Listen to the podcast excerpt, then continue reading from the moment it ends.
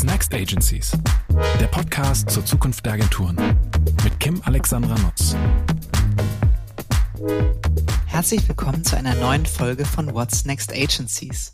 In der heutigen Folge dreht sich alles um die Marketingaufstellung der Zukunft und um die Frage, welche Rolle die Agenturen in dieser Zukunft spielen. Mein Gast ist heute Anne Stilling, Global Brand Director bei Vodafone. Und liebe Anne, ich begrüße dich ganz herzlich und freue mich sehr, dass du äh, Lust hast, jede Menge Zukunftsimpulse mit uns zu teilen. Hallo Kim, ja, danke. Ich freue mich auch sehr. Schön da zu sein. Ich würde dich gerne einmal noch ein bisschen genauer vorstellen, bevor wir einen Deep Dive in die Themen Marketingausstellung der Zukunft und Rolle der Agenturen wagen, ähm, um so ein bisschen dein, dein Background hier nochmal mit reinzubringen. Und zwar nach dem Studium, das war roundabout 1995, hast du bei Kraft Jacobs Duchard wurde dann später Kraft Foods, heute Mondelez, angefangen und da das klassische Brandmanagement gelernt. Warst danach für vier Jahre als Consultant ähm, auf Agentur, aber auch Unternehmensseite tätig und bist darüber dann letztlich auch in den Tech-Bereich gekommen und dann 2004 zu Vodafone. Bei Vodafone selbst hast du zunächst im Bereich Commercial Strategy gestartet, hast dann das Prepaid-Geschäft übernommen und letztlich, äh, zuletzt, da bist du ja auch heute noch zur Brand gewechselt. Das alles war in Düsseldorf. Heute ähm, sitzt du in London und verantwortest seit 2019 dort äh, global die Marke Vodafone. Ja, insofern freue ich mich eben auch da eine ähm, ja noch globalere Perspektive auf das Thema Marketingorganisation, Marketingkommunikation heute zu bekommen. All das wirst du uns gleich ähm, erzählen. Ich erzähle aber mal kurz, wie ich auf dich gekommen bin. Denn ähm, es war im Horizont-Kongress, ist jetzt ein paar Wochen, Monate her. Und da hatte der ähm, Mathis Schrader dich im Gespräch auf der Bühne. Also der hat äh, das Gespräch moderiert und ähm, letztlich hat er die Horizont getitelt. Ich lese das mal vor, weil ich die Headline so gut fand. Bedroht die Marketingorganisation der Zukunft die Agenturen? Also ich möchte wetten, ohne dass ich äh, nachgefragt habe, dass es einer der bestgeklickten Artikel äh, der letzten Wochen und Monate war, weil der natürlich beide Seiten triggert, die der Marketingverantwortlichen und die der Agenturen. Insofern hat die Horizont das gemäß Clickbaiting-Regeln sehr schlau herausgeschält ähm, aus diesem Impuls von dir. Und ich habe gedacht, Mensch, diese Frau redet über die Marketingorganisation der Zukunft und äh, es wird die Frage aufgeworfen, ist das eigentlich gut oder schlecht? Für Agenturen, was da passiert. Ja, und das war dann der Impuls zu sagen, Anne, du musst unbedingt vorbeikommen und ähm, darüber erzählen, was euch umtreibt. Und wir lernen hoffentlich ganz viel davon, was das für uns in der Agenturbranche bedeutet. Genau. Und ganz spontan habe ich mich gefragt, ist das, was sich da gerade tut in den Marketingorganisationen, ganz, ich sag mal, ganz spontan beantwortet, ein Risiko oder eine Chance für Agenturen? Wie würdest du das einschätzen? Also ich würde es immer als äh, Chance einschätzen, weil ich glaube, das ist aber auch ein bisschen eine Frage, wie man auf Themen guckt. Ähm, Veränderung ist, glaube ich, unabdingbar. Und äh, wenn ich die Veränderung nicht als Chance begreife, dann habe ich wahrscheinlich ein Risiko. Mhm. Aber wenn ich sie als Chance begreife, kann ich ganz viel damit machen und vielleicht auch sogar ein paar ähm, Herausforderungen, die sich sowieso gestellt hätten, damit auch lösen. Und ähm, ich, ich glaube tatsächlich, dass da ganz viele Chancen irgendwie drin stecken, auch vielleicht mit ein paar Zöpfen abzuschneiden. Aber da gehen wir vielleicht auch gleich noch ein bisschen irgendwie drauf ein. Aber ich glaube grundsätzlich, Veränderung ist gut. Und gerade wenn wir im Marketing arbeiten, das ist ja vielleicht auch, als du mich eben vorgestellt hast, Gott, wie lange ist man schon Marketing äh, oder bin ich auch? Ich versuche das eigentlich gedanklich immer ein bisschen zu vermeiden, weil sich das so wahnsinnig lang anhört. Und ich glaube auch, weil ich persönlich immer das Gefühl habe, es fühlt sich nicht so lang an, weil es ja eine permanente Veränderung ist. Ein paar Grundfeste von Marketing, von Brandmanagement sind wahrscheinlich noch die gleichen, wie als ich 95 mal irgendwann angefangen habe und das gelernt habe. Aber ganz, ganz viele Dinge haben sich ja inzwischen auch verändert, wie die Dynamiken gehen. Und das ist ja das Spannende an unserem Job, dass wir eigentlich in so einer permanenten Veränderung äh, drin sind. Und die macht Spaß. Also ich glaube, da stecken viele Chancen drin, sowohl für die Marken und die Unternehmen als auch für die Agenturen. Absolut. Okay, das, äh, das macht auf jeden Fall neugierig, weil, wie du schon sagst, ne, also Veränderung birgt immer Chancen. Ähm, gleichzeitig muss man sich aber eben auch von alten Zöpfen, das Bild hast du eben bemüht, das finde ich mhm. auch gut, äh, trennen und es ist auch immer schmerzhaft. Aber mhm. es, es geht ja um die Frage, wer trennt sie sonst, wenn ich sie nicht trenne? Ähm, weil das wird dann relativ automatisch trotzdem darauf hinauslaufen. Lass uns mal dieser Headline Stück für Stück nähern. Denn der Anfang ist ja, es geht ja um die Marketingorganisation der Zukunft. Und ich fand interessant, auch als wir ähm, uns kennenlernten und sprachen, wie seid ihr darauf gekommen, dass es jetzt ein guter Zeitpunkt ist, etwas ganz grundsätzlich an dem, ich sag mal, Operating Marketing Model bei Vodafone zu ändern? Also was war der Impuls? Wann seid ihr gestartet? Gibt es überhaupt den einen Startpunkt oder wie du sagst, äh, ein ongoing Process mit immer wieder neuen Erkenntnissen? Ähm, ja, so ein bisschen gab es den tatsächlich äh, so einen Startpunkt. Und das ist, glaube ich, wie, wie bei vielen ähm, das ganze Thema Digitalisierung oder auch Daten. Ähm, auch getrieben natürlich äh, durch unsere Technologie, durch äh, Handynutzung etc. Äh, werden ja inzwischen so Unmengen von Daten produziert und wie alle Unternehmen sind wir auch nach wie vor so ein bisschen overwhelmed von den Daten. Ich würde auch sagen, kriegen wir die äh, so super organisiert wahrscheinlich noch nicht. Aber irgendwann äh, sind wir uns als Unternehmen eben dessen auch bewusst geworden und haben uns dann auch die Frage gestellt, wie wollen wir uns da organisieren? Und die große Chance ist ja zu sagen, wir haben einen Riesenhaufen an eigenen Daten auf der einen Seite. Wir haben aber auch das große Glück, äh, vielleicht ein bisschen anders als FMCG, wo ich ja mal herkomme, dass wir auch noch einen direkten Kundenzugang haben und auch noch einen direkten Vertriebsweg. Und dessen sind wir uns vor ein paar Jahren mal so ein bisschen stärker bewusst geworden und haben dann sehr bewusst die Entscheidung getroffen, dass wir uns ein Stück weit organisieren wollen rund um die Daten, rund um den Kunden. Das würde ich mal so ein bisschen als Synonym äh, sehen und sagen, darum herum müssen wir unser Lagerfeuer bauen und nicht umgekehrt. Und dann fing das Ganze an, ähm, erstmal so ein bisschen die technische Infrastruktur dafür auch aufzubauen und zu schaffen. Und die Entscheidung haben wir in 2019 getroffen. Ähm, und seitdem bauen wir die Infrastruktur sehr, sehr gleich über alle Länder auf, auf der wir dann arbeiten wollen und haben dann natürlich auch eben die Entscheidung getroffen, ähm, dass wir mit den Daten rund um den Kunden, den wir haben, ähm, primär selber erstmal arbeiten wollen, sprich dann mehr ähm, äh, Insourcing zu betreiben oder eben auch Know-how bei uns selber aufzubauen. Und da fing die Reise eigentlich an. Also ich würde sagen, das war äh, eine Reise über dieses Bewusstwerden der Chance, die da vielleicht liegt und darüber dann eben auch die Veränderung zu treiben. Damals hast du ja nicht gewusst, worauf es hinausläuft. Ne? Also mhm. wie wie habt ihr euch dieser Aufgabenstellung genähert? Weil, wie du sagst, ne, es war ein Bewusstwerden und auch wieder, du hast eine tolle bildhafte Sprache, also dieses Lagerfeuer, dass man sozusagen um diese Thematik Kundenzentrierung und Datenhoheit ähm, herum aufbaut. Wie nähert man sich und wie nimmt man auch so eine Organisation mit, die natürlich auch Angst vor Veränderungen hat, ne, vor den Dingen, die da so passieren? Ähm, meine Erfahrung da ist, das geht viel schrittweiser, ähm, als man das vielleicht manchmal theoretisch oder auch in Case Studies äh, beschreibt. Ne? Da denkst du, ja, das oh klingt ja immer toll, ne? so super genau, planvoll. Wir haben irgendwie die Riesenvision und dann haben wir irgendwie diese Riesenvision, die auf die nächsten zehn Jahre ausgelegt oder wegen meiner auch fünf Jahre, dann haben wir sie umgesetzt. Ähm, das ist aber also ich glaube, es gibt eine Idee davon, wie das Ganze gut funktionieren kann. Ähm, aber die ähm, Implementierung und auch das Überzeugen der vielen Stakeholder, auch das Lernen, erfolgt in sehr, sehr kleinen Schritten, wenn ich ehrlich bin. Also äh, du fängst mit dem ersten Thema an, das ist natürlich schon dieses ganze Thema Tech-Stack. Ich muss mich erstmal irgendwie einigen und da muss ich auch ein Stückchen investieren. Das muss ich schon mal machen und da darf ich auch keinen zu großen Fehler in der Entscheidung machen. Und dann fängt so ein Wagen an zu rollen und dann kommt die nächste Entscheidung, okay, ähm, ich fange an, wir sind beispielsweise mit Biddable Media angefangen, haben gesagt, dann lass uns doch das mal erst aufbauen. Haben gesagt, ach, das funktioniert eigentlich ganz gut, da ist auch in sich immer ein guter kleiner Business Case auch noch dahinter, damit ich dann die einzelnen Länder, die einzelnen Leute, äh, die daran beteiligt sind, auch abholen kann ähm, dann gibt's vielleicht so eine erste kleine Panik, wo man denkt, okay, jetzt haben wir irgendwie entschieden, wir machen das selber, aber kann ich überhaupt rekrutieren? Will überhaupt irgendjemand zu Vodafone kommen und das hier machen, wo es sowieso schon so einen Riesenkampf an Talenten gibt? Naja, habe ich mich jetzt mal zu entschieden, versuche ich mal. Und dann geht man den Schritt und dann merkt man, ah ja, klappt. Dann kommt die nächste große Panik, oh Gott, kann ich die Menschen überhaupt weiterentwickeln? Kann ich die in so einem Unternehmen halten? Und man findet seinen Weg. Aber ich, ähm, was ich eigentlich sagen will, ist, das ist wirklich nicht so, oh Gott, ein großes Ding und dann habe ich einen riesen Plan oder dann arbeite ich da die ganze Zeit nach, sondern es ist tatsächlich so eine, so eine Lernreise, auf die ich mich mit einer gesamten Organisation äh, begebe.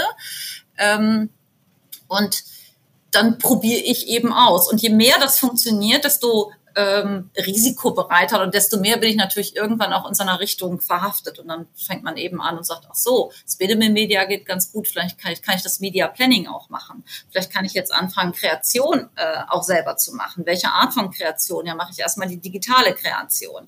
Und so baut sich das dann auf, natürlich immer mit einer, mit einer Idee, worauf fußt das? Wo soll die Reise hingehen? Oder was ist eine Kompetenz, wo ich auch sage, die will ich eigentlich auch intern aufbauen? Und die glaube ich auch, die gehört ins Unternehmen oder auch nicht. Aber dann tastet man sich da so ein bisschen mit einem offen, offenen Visier, würde ich sagen, ran. Und dann muss ich natürlich auch immer wieder überlegen, ist ja auch kein, kein Home Run. Ähm, dann hat man mal Leute, für die das nicht so gut funktioniert oder Länder auch, die sagen, oh nee, äh, ich kann jetzt nicht irgendwie Leute einstellen, weil ich bin eigentlich gerade im Hiring Freeze oder ich habe eine große Restrukturierung. Ähm, also das ist jetzt auch nicht eine große Entscheidung und das Ganze ist getan, sondern da muss man immer wieder neu dran arbeiten, wieder einzelkleine Lösungen finden, Business Cases. Und ich glaube auch, darüber lernt man. Also ich glaube, ähm, viele schlaue Dinge, die wir uns zu Anfang der Reise gedacht haben, äh, waren irgendwie gut und schlau, aber wir wissen ja heute viel, viel mehr, ne, was geht und äh, was vielleicht aber auch genau nicht geklappt hat. Und das ist gut. Also so fängt das aus meiner Sicht irgendwie äh, an und wirklich schrittweise sich ranzutasten und immer wieder eine Offenheit zu haben, ähm, zu reflektieren und zu lernen und zu sagen, hier korrigiere ich jetzt auch einfach mal. Mhm. Und was würdest du sagen, sind die die größten Veränderungen mit Blick auf euer Operating Model? Also sind es, sind es Kompetenzen? Ich meine, du hast ähm, äh, sozusagen das Tech-Thema ja schon, äh, schon erläutert oder auch die Sicht auf Daten. Also gibt es so die zwei, drei Sachen, wo du sagst, das läuft fundamental anders als noch, ähm, ich sag mal, 2018, bevor wir den Prozess gestartet haben? Ähm, ja, ähm, es läuft deutlich, ich würde sagen, automatisierter, noch nicht so automatisiert, ähm, wie, wie wir uns das alle wünschen würden, um irgendwie noch mehr Ressourcen frei zu haben für die Dinge, die dann äh, wirklich auch, auch Wert bringen. Ähm, aber während, ich sag mal, so in einem alten Modell alles durch unfassbar viele Hände ging und ganz viel stille Postprinzip dann auch dabei war, finde ich persönlich die größte Erleichterung, die wir in den Prozessen haben, dass sie ähm, schrumpfen, dass weniger ähm, ja, dass es weniger Prozessbeteiligte gibt und dass immer mehr versucht wird, automatisieren und die Automatisierung auch eine Integration dann herbeiführt, die wir früher in großen Meetings äh, gemacht haben, was alles sehr langsam gemacht hat, finde ich.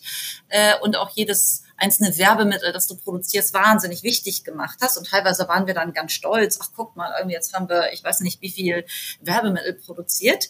Das ist dann aber genau für die Minute, die das auf dem Chart steht oder man selber irgendwie denkt, wow, was wir geschafft haben, äh, ganz toll. Aber eigentlich produziert das ja nicht den Wert und die Traktion nach außen. Und ich glaube, das hat sich sehr stark äh, verändert und das gibt eigentlich den größten Mehrwert, weil es, weil es dadurch ein bisschen Luft wieder schafft äh, für Dinge, die uns dann vielleicht wirklich nach vorne entwickeln, über eine Strategie oder neue Dinge auszuprobieren oder zu implementieren. Und ich glaube, das ist wichtig, diese Luft schaffen immer wieder. Es sind ja auch genau die Themen, ich, einer meiner Gäste hatte das auch gesagt, ne, dass ein Großteil in Marketingabteilungen die Zeit, die aufgewendet wird mit administrativen, also noch nicht mal operativen, sondern administrativen mhm. Tätigkeiten drauf geht. Dann kommt operativ und dann das einzig, also das wirklich Wertsteigernde, der strategische Blick, die Weiterentwicklung, die Impulse, ich glaube bei zehn Prozent liegen oder noch weniger. Und ich, genau wie du sagst, ne, wahrscheinlich wird uns die KI zumindest nicht auf kurze ähm, Sicht die strategischen Gedanken ganz abnehmen können oder auch, ich sag mal, das Bauchgefühl, wenn man sich für etwas entscheidet ähm, oder auch nicht. Was das Spannende daran ist, ist ja ähm, die, die Frage, was liest sich gut in der Theorie, mhm. aber was lässt sich dann auch wirklich überführen und wo stehen wir da. Ne? Also es liest sich immer alles ganz toll, es hört sich ganz wunderbar an, ähm, aber ich glaube, das ist noch ein Weg, wo wahrscheinlich immer noch viel Potenzial liegt, was wir noch nicht gehoben haben. Ja, total. Also ich glaube, da muss man auch äh, realistisch bleiben. Äh, ich glaube, die gleiche Diskussion haben wir ja auch immer, wenn es um automatisierte und personalisierte Werbung geht. Und gleichzeitig, na, da reden wir seit Jahren drüber und dann kriegen wir trotzdem alle noch jeden Tag diese unfassbar schrecklichen äh, Display-Werbung, wo man denkt, ey, das habe ich doch schon irgendwie vorgestern gekauft. Warum ist das immer noch so? Ähm, aber ich finde, man muss sich davon eben manchmal auch frei machen und sagen, jetzt gehe ich trotzdem mal zwei Schritte weiter zurück und überlege mal in den letzten drei Jahren, wie viel hat sich denn schon verbessert, wie viel hat sich schon automatisiert. Und äh, ich reg mich auch noch jeden Tag drüber auf, über, keine Ahnung, Werbemittel, die wir dann doch in drei Ländern quasi gleich machen. Wir sind mal gestartet, da haben wir gesehen, äh, dass 80 Prozent oder sogar über 80 Prozent der Werbemittel, die wir in einem Land machen, sind schon mal in einem anderen Land kreiert worden. Aber wir haben gar nicht die Transparenz gehabt. Das ist ja eine Riesenverschwendung.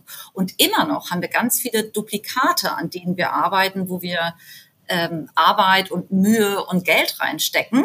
Aber ich finde, wenn man ein Schrittchen zurückgeht, sieht man, es hat sich doch verbessert. Es ist noch nicht all singing, all dancing, aber es ist schon irgendwie geht in die richtige Richtung. Und ich glaube, das muss man sich ab und zu auch mal gönnen und ein bisschen den Fortschritt auch sehen, auch wenn man Absolut. dann im täglichen Kampf wieder daran arbeitet, was kann ich heute wieder verbessern. Das ist ja auch unser Job. Das stimmt. Das klassische Prinzip des Journaling, ne? Am ja, Ende genau, drei Dinge genau. finden, für die man dankbar ist oder die ja. heute gelungen sind. Das stimmt.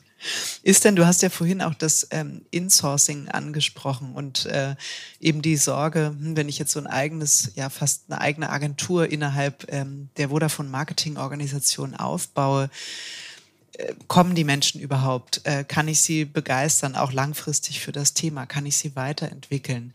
Kann man sich das so vorstellen, du hast eine interne Agentur, mit der du eigentlich ja, ich sag mal, von Main Creatives bis Adaption, bis Cultural Check, bis Rollout der Kampagnen, jedes kleinste Assets ähm, selber machst?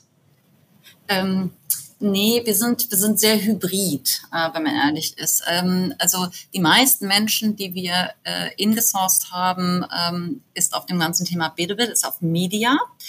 Äh, wir haben auch digitale Kreation eingesourced. Ähm, Allerdings äh, arbeiten wir, wenn, äh, wenn es um, um Kampagnenkreation, Lead Creative geht, mit lokalen Agenturen zusammen und da wird das erstellt, aber dann Performance Media, wieder hast du natürlich auch viele Sachen, die direkt äh, intern gemacht werden.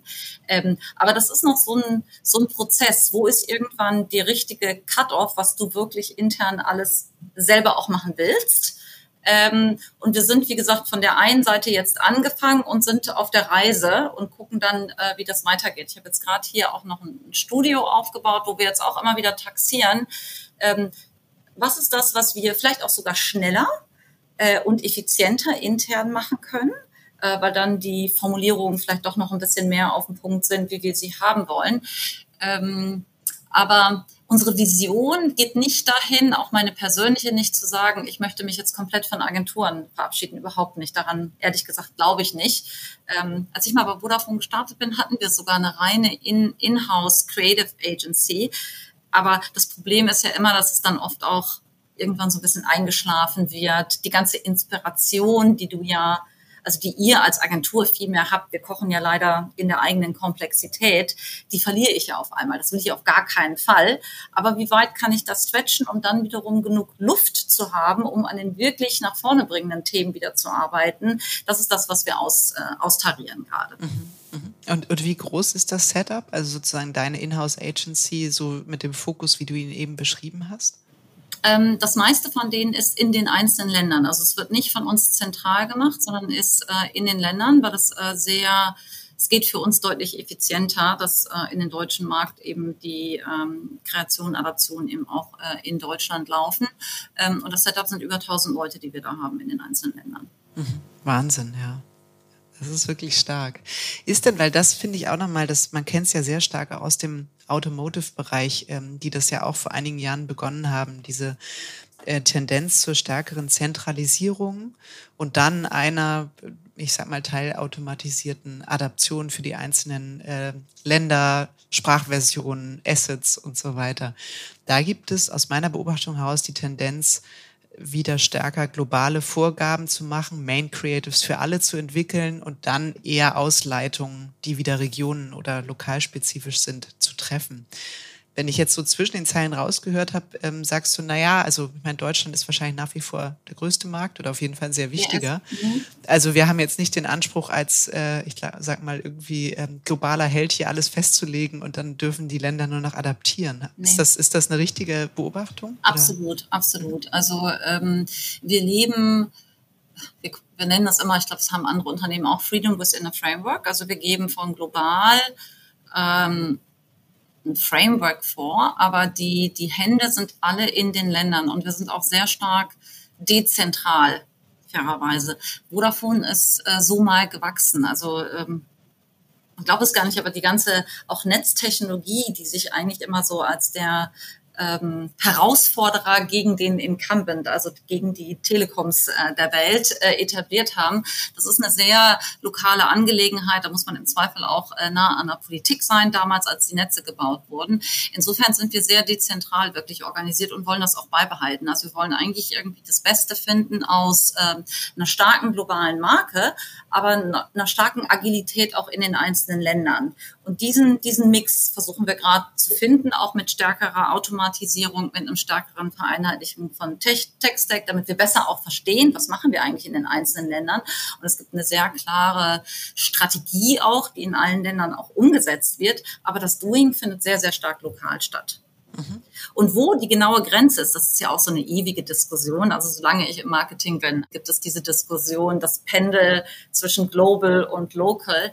Ähm, auch da muss man sagen, keiner hat da ja total den Stein des Weisen gefunden und auch wir tasten uns da immer wieder ran. Kann man aus der heutigen Sicht nicht vielleicht ein bisschen mehr irgendwie noch gemeinsam machen. Auch der Kostendruck treibt natürlich sehr, sehr stark in diese Richtung. Aber wie viel ist dann auch mit einer größeren vielleicht auch Relevanz, aber auch eine Identifikation lokal auch absolut nötig? Mhm. Ja, absolut. Ja, und es ist ja auch so relevant ne, für, den, für den Prozess und die Veränderung im Prozess. Äh, die Adaption, die Frage, wen hole ich eigentlich wann ins Boot? Gibt es so eine Art internationales Creative Board, was da gemeinsam auf Bedürfnisse, auf Anforderungen und so weiter ähm, auch draufschaut. Ne? Die, wenn du sagst, ihr habt das Lagerfeuer rund um eure Kunden und die Daten mhm. aufgebaut, mhm. was heißt das, wenn man sich jetzt mal so einen Prozess einer Kampagnenentwicklung anschaut? Also ne, Klassiker war ja immer, es gibt einen ähm, äh, Strategic Brief irgendwie oder Agency Brief und dann geht's los und so weiter und so fort. Wie würdest du sagen, mit Blick auf den ja, herkömmlichen, schon Jahre währenden Prozess, was ist die größte Veränderung, wie ihr da heute rangeht? Ähm, das ist äh, das, das stärker Integrative aus dem Denken. Also du hast natürlich den, den Blick auf die Daten äh, die du schon mit in den Brief reinnehmen kannst. Viel mehr, viel mehr Insights. Klappt das immer so 100 pro? Hm, weiß ich nicht, aber zumindest äh, liegen sie mal auf dem Tisch und wir fangen an, äh, damit zu arbeiten. Und ähm, der zweite Unterschied ist, ähm, auch das eine Reise, um ehrlich zu sein, äh, ist, dass man nicht mehr so stark in den einzelnen Kanälen denkt. Also der klassische Response ist ja hier ist mein TV-Spot äh, und von da aus fangen wir dann an, weiter zu adaptieren. Ich glaube aber insbesondere für ein Unternehmen äh, mit einer Struktur, wie wir sie haben, einer sehr direkten Kundenbeziehung, einem digitalen Produkterlebnis auch, äh, sehr viel Owned Channels, die, die sind ja im Prinzip viel, viel wichtiger äh, für eine Markenbindung, für eine Erfahrung als äh, so ein Klassiker und das stärker mitzudenken. Ähm, ich würde auch da absolut nicht behaupten, dass wir da schon im New Swing äh, drin sind. Das ist ein Riesenprozess. Ich habe ähm, letztens äh, mit dem Florian Adamski gesprochen. Er ist ja heute äh, großer Chef äh, in New York, aber wir haben früher schon mal, als er bei der OMD war, in Düsseldorf zusammengearbeitet. Und das ist, kann mich gar nicht erinnern, wie viele Jahre das her ist, aber schon sehr lange. Und da haben wir schon drüber diskutiert, ähm, dass man eben auch in Media, in Owned-Kanälen und anderen Kanälen denken muss. Und wir haben die Diskussion immer noch. Aber ich finde auch da, die großen Tech-Player machen es einem ja eigentlich vor ähm, es geht ja sogar über Owned-Kanäle hinaus, auch das Produkt mitzudenken, weil das Produkterlebnis ist ja auf einmal Teil auch der Markenkommunikation, gerade wenn ich digitale Produkte habe. Ich glaube, die Amazon, die beste Amazon-Werbung ist immer noch One-Click-Shopping. Zack, bin ich irgendwie durch. Oder hier in, in London haben sie diesen ähm, Press Store, wo du einfach durchgehst und du musst gar nichts mehr zeigen. Äh, du nimmst deine Tüte, du nimmst deine Klamotten, die du kaufen möchtest und gehst aus dem Laden raus. Und so ein Produkterlebnis, das ist ja auch das, was Marke macht. Und ich glaube, das müssen wir stärker integrativer denken und auch in den Response reinbringen und da dann auch unsere Agenturpartner mit reinholen. Das ist für mich die größte Veränderung im Prozess. Also vorne mehr Insights, mehr Kundenverständnis und äh, am Output-Prozess stärker, ganzheitlicher, wenn du so willst, denken und tiefer auch reingehend in das, was, was du als Unternehmen, das ja sehr individuell irgendwie auch bieten kannst. Mhm.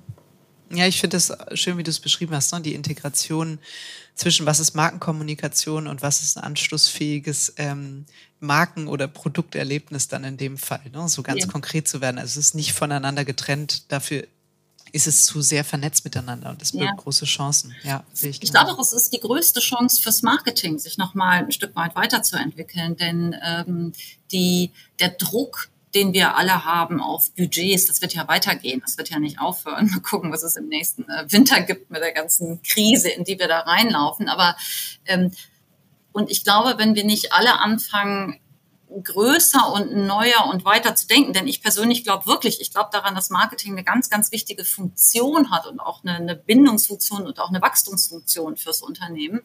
Ähm, wenn wir nicht anfangen, das mit reinzudenken und uns da auch in unserer Denkweise, in unserer Organisation oder auch in den Lösungen, die wir gemeinsam anbieten.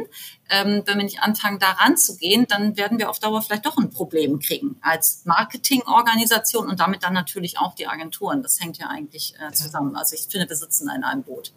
Das hat ja wahrscheinlich auch die Zusammenarbeit bei euch Vodafone intern jetzt mal jenseits der reinen Marketingorganisation auch verändert, ne? weil ähm, äh, du brauchst ja eine sehr viel größere Nähe auch zum Produktbereich, zum ja. Innovationsmanagement, äh, zu, zum Vertrieb, also sozusagen zu all diesen Konstellationen. Das war ja, vorher hat man ja die Ps alle ganz wunderbar, waren die mal im Marketing, dann hat mhm. man sie wieder befreit, dann war das P nur noch Promotion P. Ja. Und jetzt wird's ja, weiß ich nicht, jetzt kommen neue Ps dazu. Sieben habe ich letztens gelernt, gibt's auch schon. Also es ist irgendwie, ähm, es ist wild, aber eigentlich heißt es ja nur, dass was man schon integriert mit Blick auf Marketing, muss man dann ja auch noch über die jeweiligen ähm, ja, Konzernbereiche, Abteilungen, äh, wie auch immer mitdenken. Ne? Also ja, es gibt absolut. ja nicht mehr den einen, der das für sich lösen kann. Ja, genau. Und ähm, ich denke, auch das muss man einfach äh, stark annehmen und das mit Freude irgendwie machen und, und äh, reinnehmen und die Chance dahinter begreifen ähm, und nicht so sehr ähm, sich hinter der Komplexität, die dann da auch ist, äh, zu verstecken. Ähm, aber das ist so eine permanente Managementaufgabe, finde ich, die wir haben, zu sagen, hm, Komplexität reduziere ich, aber mein, mein Span oder mein Ergebnis, mein Impact, den will ich irgendwie auch ein bisschen vergrößern. Mhm, absolut. Ist denn, du hast es ja beschrieben, ne? auch gerade das Thema Insourcing, dass ein ähm, Fokus auch auf diesem äh, ähm, äh, Bidding-Modellen liegt, Media, Performance, ich sag mal jenseits auch der Digital Creatives. Das hört sich zunächst ja mal so an, als wenn äh, ich war, sag mal, die Mediaagenturen ein bisschen kalte Füße kriegen müssten, weil es vorher war ja ihre Hoheit die Daten. Und dann haben sie sich lang nicht darum gekümmert. Mhm. Ich sag jetzt mal bewusst ein bisschen polarisieren. Ne? Haben die in die Schublade gelegt, gesagt, Gott, was wir alles wissen, aber sei es drum, wir spielen Schiffe versenken auf unserer Excel-Tabelle und es doch super läuft. Ja, wir haben genug Templates dafür. Und jetzt neigen ja die Kunden dazu, und das zieht sich ja durch alle Branchen, zu sagen, im Moment mal, die Datenhoheit, das ist ja eigentlich das, das ist die Wertschöpfung, die ich habe. Das ist mein eigentliches Asset. Das möchte ich gerne ähm, äh, insourcen, inhousing betreiben. Das heißt, ein Stück weit geht ja die Beratungsabhängigkeit zurück, mhm. weil ich mehr weiß. Ähm, gleichzeitig äh, ja, ist ja die Frage, ne, wohin entwickelt sich dann Media? Also wenn äh, das Wissen der Agenturen beim Kunden liegt über die Daten, was heißt das dann noch für Media? Also ist es dann das reine wir exekutieren die Kampagne und wir bieten euch Zugang zu den Publishern, zu den Plattformen. Wir organisieren, äh, ich sag mal, das, äh, ja, die Execution. Und ist es weniger Beratung künftig? Wie beurteilst du das? Äh, ja, definitiv. Ähm, also wir haben auch äh, das Planning eingesourced. Mhm. Das heißt, wir nutzen Mediaagenturen äh, für Bike-Einkauf, weil da der, ähm, das ist eine sehr ähm, tatsächlich, äh, also wenn man es ganz krass anguckt, ist es wirklich äh, keine schöne Ecke für Mediaagenturen, ähm, in der man steckt, wenn man sagt, ach so, äh, ihr könnt mit den TV, mit den Out of Homes äh, der Welt gut verhandeln, besser als wir das als äh, ähm, Einzelunternehmen können. Äh, also machen wir diesen Einkauf und die Platzierung über euch, aber das ganze, die ganze strategische Planung schon, wie sieht mein Mediaplan eigentlich aus, wie sieht meine Exekutierung aus, mache ich schon mehr und mehr selber. Als wir den vorletzten großen Pitch gemacht haben, also nicht den letzten, ähm, da war ein Teil ähm, sehr stark auch sich Tools anzugucken, die integrierter ähm, in, in die Planung reingehen und auch in eine Optimierung anschließend reingehen. Und ähm, ein paar Agenturen hatten solche Tools am Start, zumindest als Hülle. Aber am Ende, wenn man tiefer reingeguckt hat, und so ein Pitch ist ja zumindest für eine ähm, für einen Kunde immer ganz gut, ein bisschen äh, Marktüberblick zu kriegen. Das ist ein paar Jahre her, deswegen darf man das jetzt auch sagen.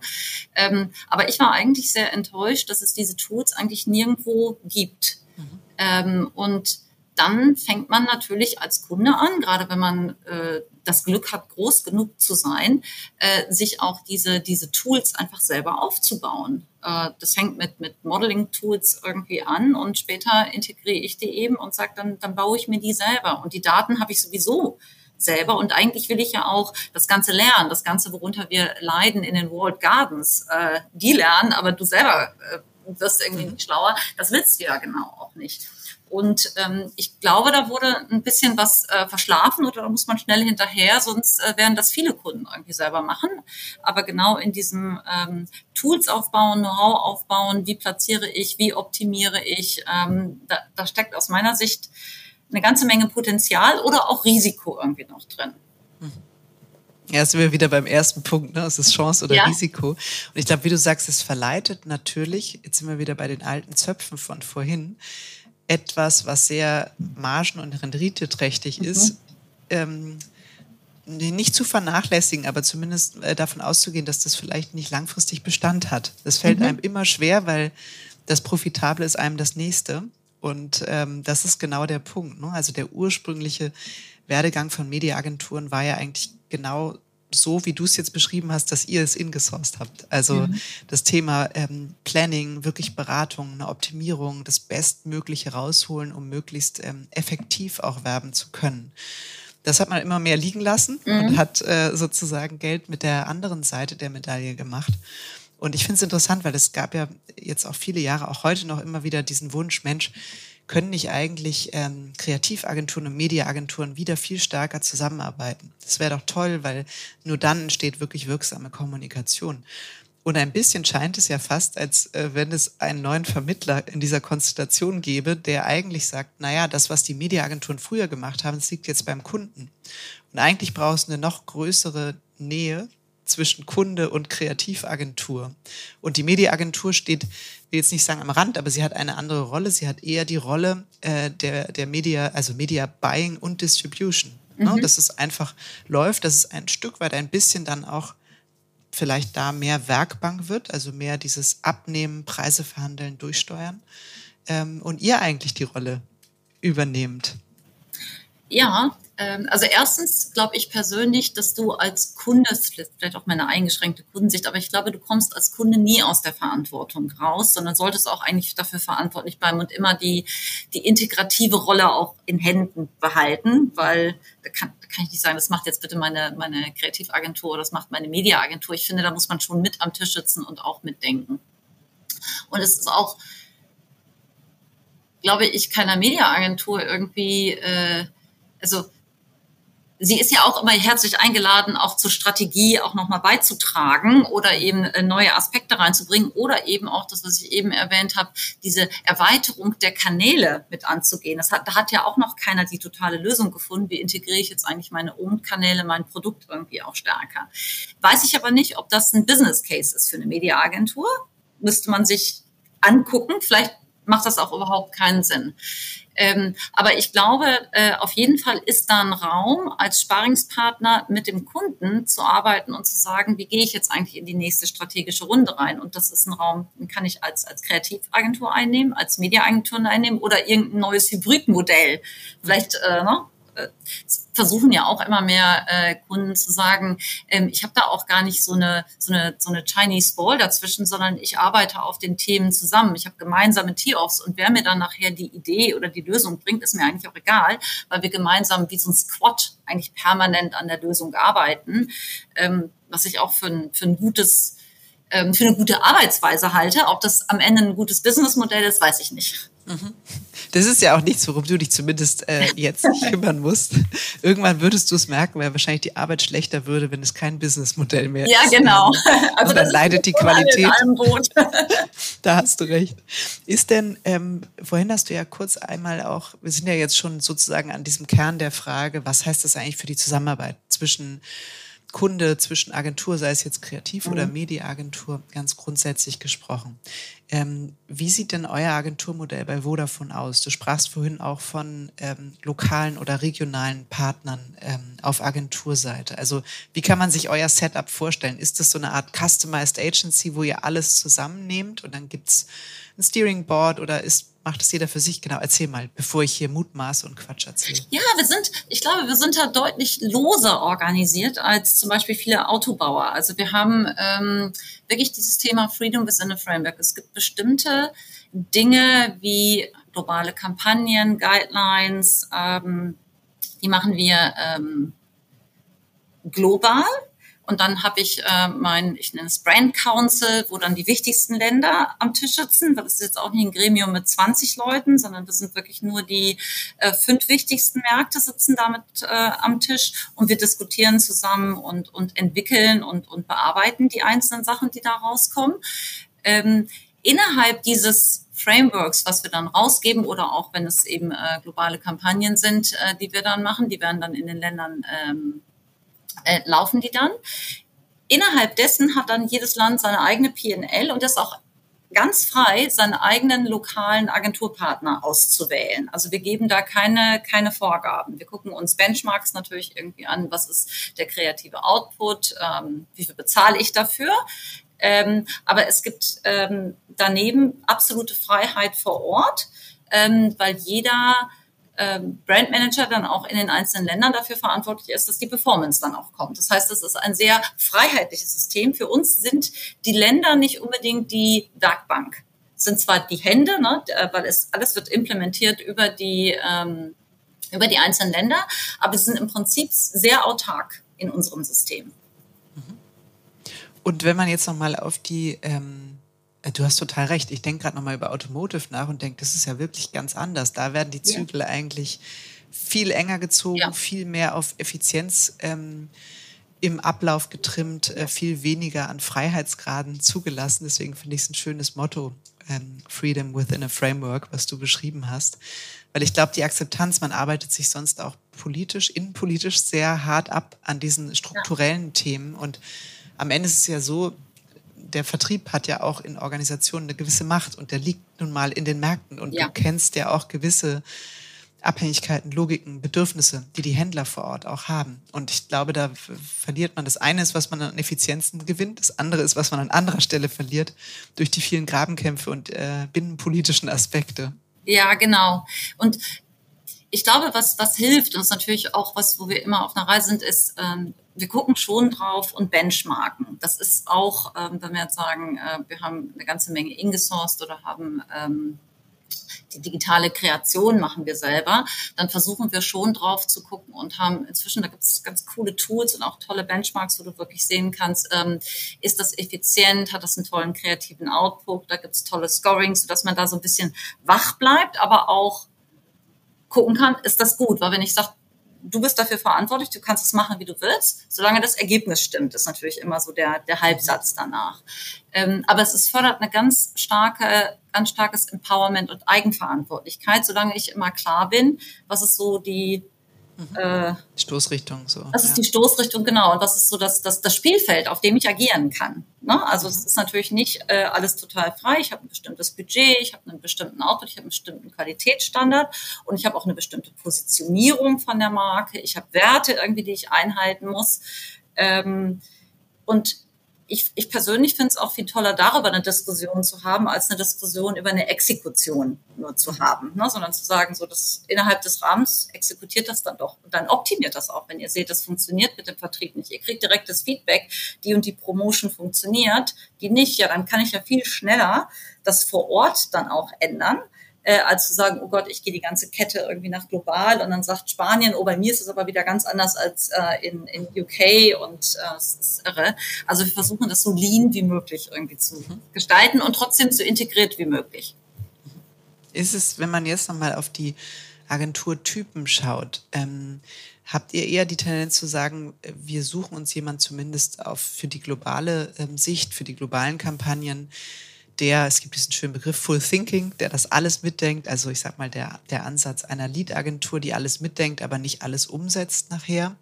Oder sagt ihr, ja, wir setzen schon auf Spezialisten, wir haben eine, ähm, eine Markenberatung am Start, wir haben eine Kreativagentur, wir haben eine Mediaagentur, wir haben eine Social-Media-Agentur. Also wie seid ihr von den reinen Agenturmodellen aufgestellt oder worauf legst du Wert? Ähm, wir sind eher auf äh, Spezialisten, wenn du so willst. Das heißt, wir haben äh, für die einzelnen Funktionen ähm, haben wir Best in Breed, wenn du so willst. Also da suchen wir uns den Partner, wo wir sagen, der funktioniert für uns gut auf einer persönlichen Ebene, weil ich finde, das ist am Ende sind wir in einem, in einem People-Business. Äh, das heißt, äh, wir müssen gut miteinander äh, sprechen können, arbeiten vor allen Dingen können, uns gegenseitig verstehen und dann will man natürlich die Leute haben, ähm, die das am besten können. Das heißt, äh, wir haben äh, hier eine globale Kreativagentur, von der ich das Gefühl habe, wow, die sind super, das macht auch Spaß, jeden Tag mit denen zu arbeiten und toller Output kommt irgendwie daraus. Eine tolle Designagentur, die wir dann brauchen, eine Mediaagentur. Aber das Integrieren dann, ähm, das ist das, was ich eben schon mal meinte. Ich finde, das ist auch wirklich ein Stück weit Aufgabe des Marketings im Unternehmen, weil du du kennst ja eigentlich deine Strategie, das, wo du hin willst, am besten. Und dann macht es auch Sinn, natürlich einen Austausch, eine Kollaboration untereinander zu fördern. Aber ich kann relativ schwer sagen, ach so, liebe, keine Ahnung, Design Media Agentur, jetzt, jetzt macht das mal ganz alleine. Die können sich auch alleine treffen. Bitte.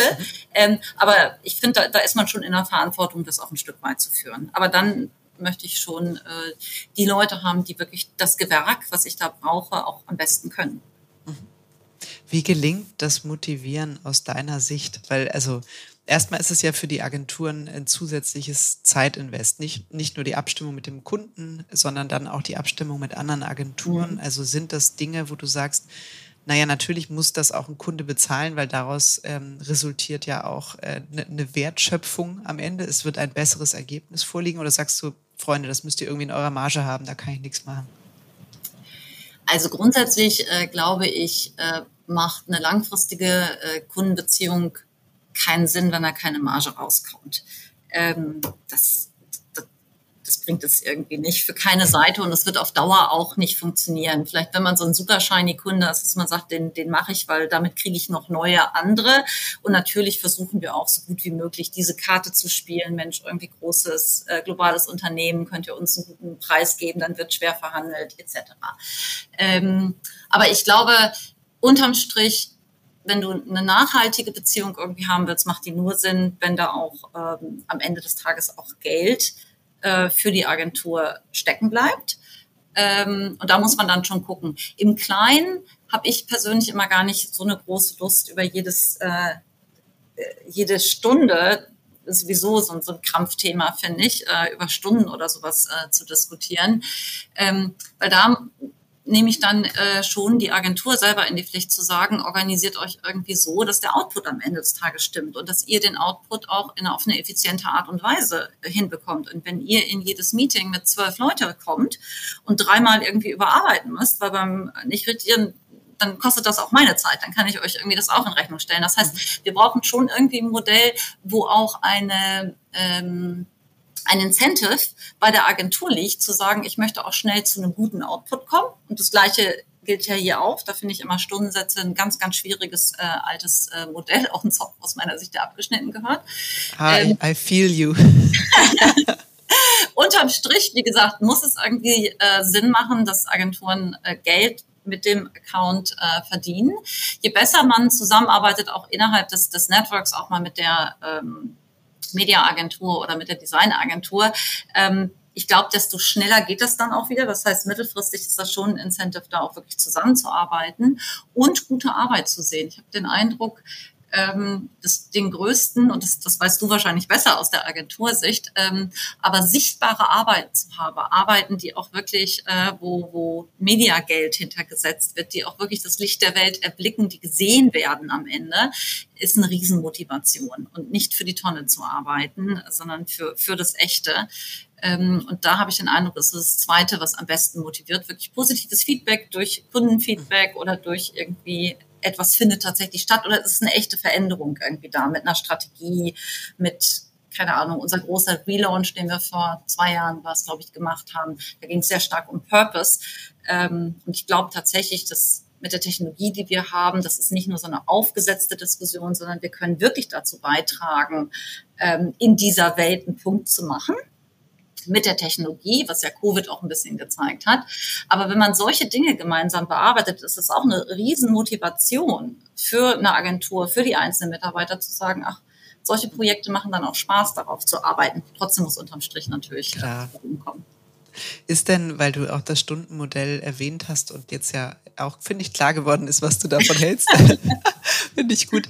Ähm, was ist das Modell, wo du sagst, Mensch, warum machen wir das nicht eigentlich? Also hast du was im Kopf? Denkst du eher über Produkte nach, dass man sagt, ja, dann ist euer Produkt X, ihr macht mir eine tolle Kommunikationsstrategie oder es ist ein wunderbares Main Creative für diese Dinge, die ich damit vorhabe. Was kostet mich das? Und dann liegt es ja im Risiko der Agentur, in, mit welchem Zeitaufwand ähm, sie das herstellen können und was sie dafür für smarte Wege finden müssen. Stichwort Abstimmung mit anderen mhm. Agenturen, Abstimmung mit euch, Senioritätslevel auf Agenturseite. Ja. Ne? Mhm. Also das sind ja alles Themen, tja, die liegen dann in der Verantwortung der Agentur und nicht mehr in deiner. Dafür können Sie vorher sagen, was ist der Paketpreis, mit dem wir das ordentlich hinbekommen? Ja, also äh, ich habe damit eigentlich die besten äh, Erfahrungen gemacht. Du machst natürlich irgendwann eine Art Plan, du machst deine Rate Cards, dann gibt es so eine Art Planung, was ist so ungefähr das, was wir im Jahr abnehmen, weil die Agentur braucht ja auch eine Kalkulationsbasis für das Team, das sie stellt. Und am Ende will ich ja auch als Kunde vielleicht nicht 100 pro, aber ich will schon ungefähr wissen, wer in diesem Team ist. Habe ja auch meistens der People Business bestimmte Leute, die ich dann auch denkend darauf arbeitend haben will. Dafür muss es natürlich einen bestimmten Umfang geben, aber aus meiner Erfahrung kann man das sehr gut abschätzen mit einer gewissen Atmung, hoch und runter natürlich. Ähm, was man so im Jahr braucht. Dann mache ich meine Rate Cards, das sind x Kampagnen, das sind die und die Lösungen. Und dann kann ich das hochkalkulieren. Und dann möchte ich auch eigentlich gar nicht darüber diskutieren, wie viele Stunden, weil je weniger Stunden, desto besser ist das ja eigentlich, dass man schnell zu einem Punkt kommt, zu einer tollen gemeinsamen Lösung, äh, weil wie gesagt, Stunden kosten mich ja auch Stunden oder sie kosten Zeit, weil das Projekt nachher viel zu spät geliefert wurde. Das ist ja auch so ein, so ein permanentes Thema. Also ich finde dieses Rate Card Modell mit einer gewissen mit einem gewissen Volumen-Commitment meinetwegen, damit eben auch ein bestimmtes Team nachgehalten werden kann, finde ich deutlich werthaltiger und besser und konzentriert die Diskussion, die man hat, auf werthaltigere Diskussionen, als wie viele Stunden jetzt irgendjemand Absolut. hat. Ja, das stimmt. Und das ist, wir haben es eben so am Rande touchiert, ne? dieses Thema ähm, Senioritätslevel. Mhm. Das ist ja auch nochmal interessant, weil Agenturen sind ja auch mehr und mehr dazu übergegangen zu sagen, wir haben das pyramidenartig aufgestellt. Weiß nicht, den GF siehst du zweimal im Jahr mhm. ähm, zum Abendessen. Äh, und äh, dann haben wir sozusagen den Teamlead X, Teamlead Y und so weiter, die haben ihr Team im Blick und eigentlich hast du, ähm, hast du die ganze Zeit ganz viele Menschen, die wahrscheinlich auch bei euch bei Vodafone auf der Werkbank sitzen können. Ja. Was ist das, was du dir, sagen wir mal jetzt Blick Kreativagentur oder auch eine Designagentur, was wünschst du dir da eigentlich? Was brauchst du und was brauchst du nicht? Als Kunde wünsche ich mir viel weniger Leute im Meeting ähm, weniger Juniorität und mehr Beitrag oder auch Challenge. Beitrag mhm. zu Lösung oder auch Challenge dessen, was wir da, was wir tun. Dazu brauche ich aber eine gewisse Seniorität tatsächlich. Ähm, sonst traue ich mich ja gar nicht, das irgendwie äh, in einem Meeting anzubringen oder ich verstehe es vielleicht auch gar nicht auf dem Level. Und ich glaube auch, dass gute Diskussion und ich wünsche mir auch oder ich freue mich immer, wenn wir, wenn wir echte Arbeitsmeetings zusammen haben, Kollaboration und nicht nur, äh, hier gibt's ein, ein toll ausgefülltes äh, Briefing und drei Wochen später gibt's eine ganz große äh, Präsentation, sondern was wir alle so ein bisschen wahrscheinlich äh, zwangsweise im Lockdown gelernt haben, ist, dass wir uns eher in, in so Snacks organisieren und ganz oft miteinander sprechen, aber kein Drei-Stunden-Meeting äh, haben, was ich total befreiend äh, fand, auch von der Qualität der Diskussion, die man auf einmal irgendwie hat. Ähm, und diese Kollaboration, davon wünsche ich mir mehr. Ich kann mir auch gar nicht vorstellen, dass dieses alte Modell, ich habe ganz viele Junioren, die ich äh, für relativ äh, kleines Geld auch, auch reinhole, äh, dass das auf Dauer funktioniert bei dem Arbeitsmarkt, den wir heute haben. Aber ich glaube auch aus einer Kundensicht, wenn ich mir was wünschen kann, dann möchte ich lieber, lieber Brain am Tisch haben und, und Leute, mit denen ich auch länger diskutiere. Ich bin auch kein großer Fan von dauernd pitchen oder so, weil es dauert ja ein bisschen, bis man sich so gut irgendwie verstanden hat und eingegruft hat, dass man wirklich Mehrwert in den, in den Diskussionen auch schafft oder auf den Grund geht. Äh, und das wünsche ich mir eigentlich. Und ich glaube auch, dass man das als Agentur besser, ehrlich gesagt, verkaufen kann, äh, weil dann dann habe ich ja eher eine Diskussion über eine Qualität als eine Diskussion über einen Dumpingpreis in einer Stunde. Ja und das ist im Übrigen was, also Stichwort Fachkräftemangel, das macht ja auch niemanden glücklich, ne? Nee. Also genau. ähm, alle atmen einmal tief durch, wenn es heißt, so, Kampagne ist durch, jetzt dürfen wir in die Adaption gehen. Ja. So, die größeren haben dann eben, ich sag mal, andere Teams, die das dann machen. Aber de facto ist es dann ja auch kein wahnsinnig interessanter Stundensatz und du hast ja den Fachkräftemangel so oder so. Also wenn ja, jetzt ja, auch genau. da wieder die Automatisierung was abnehmen kann umso besser und ein tolles Plädoyer für mehr Seniorität und äh, Challenge äh, sozusagen ja. in der Zusammenarbeit mit Agenturen. Ja, das finde ich gut. Wenn du, das ist jetzt quasi schon meine Kurve in Richtung Outro, äh, ganz unauffällig, wenn du jetzt ähm, Agenturchefin wärst, das eine Thema haben wir äh, gestriffen im Sinne mehr Seniorität, mehr Challenge, mehr auf, ich sag mal, eine, eine Ratecard ähm, Systematik. Was wären so, weiß ich nicht, ein bis drei Handlungsfelder, die du angehen würdest? Ähm, das eine ist tatsächlich, äh, was du gerade angesprochen hast, das ganze Thema Tools, Automatisierung wirklich annehmen und nutzen. Ähm, ich hatte letztens die lustige Diskussion, als wir äh, darüber gesprochen haben, dass unsere digitale Plattform, mit der wir scheren, äh, dass dafür dann, um die zu nutzen von der Agentur, große Kosten auf uns zukamen. Und ich dachte, nee, das ist ja nun nicht genau die Idee, sondern äh, wenn wir dadurch nicht äh, äh, Stunden reduzieren, dann, dann nützt das auch nichts. Aber es war so ein bisschen für mich eher so ein Versuch, eine Burg zu halten. Aber ich finde, man muss, man muss da sehr offen zugehen und sagen, da wo ich keinen Mehrwert produziere, dann lass uns das doch auch wirklich ganz konsequent ähm, kleiner machen, einfacher machen und ähm, ja, eben automatisieren oder, oder ähm, äh, standardisieren auch. Mhm. Ähm, so das, das wäre das, das eine, damit ich dann auch wieder mehr Luft schaffe. Ähm, das andere kommt, glaube ich, ein bisschen durch die Seniorität. Ich finde, das äh, große Fund, wenn ich das so mal als, aus, aus Kundensicht sage, ist, ihr habt ja in Agenturen viel mehr Überblick, was eigentlich draußen im wahren Leben passiert. Ähm, gerade Großunternehmen, du hast so eine riesen Komplexität. Du kannst dich den ganzen Tag mit deinem eigenen Unternehmen befassen und guckst gar nicht mehr raus und siehst gar nicht mehr, was links und rechts passiert. Aber ich glaube, dieses Challengen, dieses Ideen reinbringen, wie machen das eigentlich andere, ähm, das ist das, was ich mir sehr proaktiv auch immer viel mehr wünsche und wo ich denke, ach, das, das, das, das schaffe ich nie, selbst, selbst wenn ich noch so viel irgendwie lesen will. Ähm, man hat das nie, glaube ich, so gut und auch nicht so befreit, weil wenn man ja, je tiefer man irgendwie drinsteckt, desto weniger befreit ist man in seinem Denken. Ähm, das, glaube ich, ist das andere Feld, womit man auch neu neu Business oder auch eben nicht eine Antwort auf ein Briefing, sondern sich selber auch mal ein Briefing irgendwie schreiben oder sich ein Projekt abholen. Ich glaube, da ist quasi eine offene Tür, ähm, die man eigentlich immer einrennen kann. Und es geht bestimmt vielen auf, auf Kundenseite so, wie es mir eben geht, dass man sagt, ach, ich würde gerne noch so viel mehr, aber äh, man hat es eben nicht. Ja, und das Dritte ist eben wirklich äh, die Seniorität, damit man tiefer in die Sachen reingeht und wirklich neue Wege beschreiten kann. Dazu braucht es vielleicht irgendwie zwei Diskussionen und eine Anschlussdiskussion. Und das hat man nicht beim ersten Mal äh, gleich gestriffen. Ja, toll. Ich glaube, jetzt zum Schluss ist wirklich klar geworden, warum du zu Beginn gesagt hast, ähm, dass die Veränderung der Marketingorganisation, der ähm, äh, äh, Tech-Geschichte und all das eben eigentlich doch eine Chance ist, wenn man eine Bereitschaft hat, äh, wie soll ich sagen, liebgewonnenes auch wieder abzustreifen mhm. oder zumindest mal zu hinterfragen. Insofern ähm, finde ich, hat sich doch diese etwas besorgniserregende Horizont-Headline zu etwas sehr Positivem in dieser letzten Stunde entwickelt. Dafür danke ich dir, Anne. Hat riesig Spaß gemacht und ähm, ja, ich hoffe, dass unsere ZuhörerInnen jeweils ähm, spannende Impulse mitnehmen konnten. Ich habe es auf jeden Fall und ich danke dir sehr. Ganz, ganz herzlichen Dank, Kim, für die Diskussion. Dankeschön.